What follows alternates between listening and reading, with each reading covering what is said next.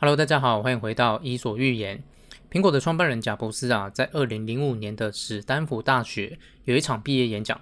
这场演讲刚开始没多久，他就说：“我今天要说三个故事，没有其他的了，就这三个故事。”十五分钟之后啊，台下的毕业生都高潮了，而且那场演讲成为贾博斯生平最著名的演讲。贾博斯这场演讲的秘诀是什么呢？其实很简单，就三个字：讲故事。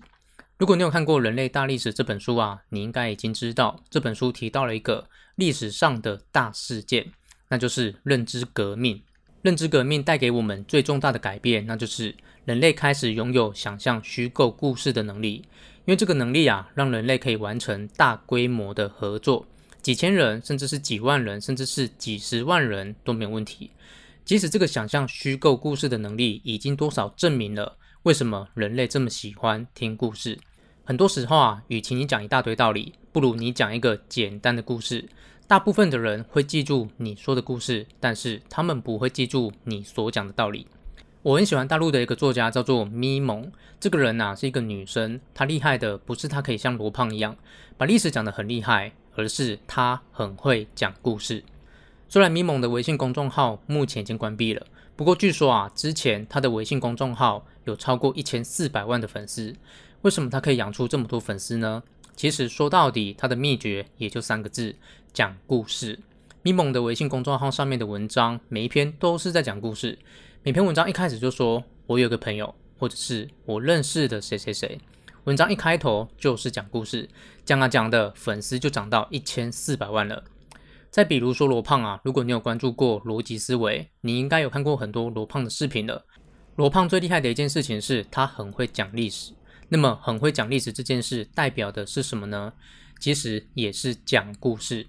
讲历史这个东西啊，其实跟讲故事没什么两样。那么你可能会问啊，为什么人类这么喜欢听故事呢？其实啊，背后的原因就是人类天生就是一个喜欢听八卦的生物。这个是人类这个物种遗传了百万年的基因。人类天生就喜欢听八卦，喜欢听是非，喜欢听别人的闲事。如果今天有一个人跟你说，他有一个很可靠的消息，他知道啊，西元一九六三年到底是谁暗杀了美国甘乃迪总统，你会不会很想听呢？我想一定会吧。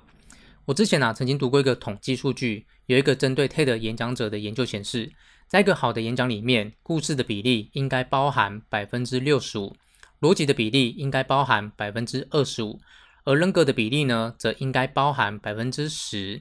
这个数据啊，其实也显示了，往往会触动我们内心深处的，都是那些可以打动人心的故事。那么你可能会想问，假如今天我也想要说故事，我应该说什么样的故事呢？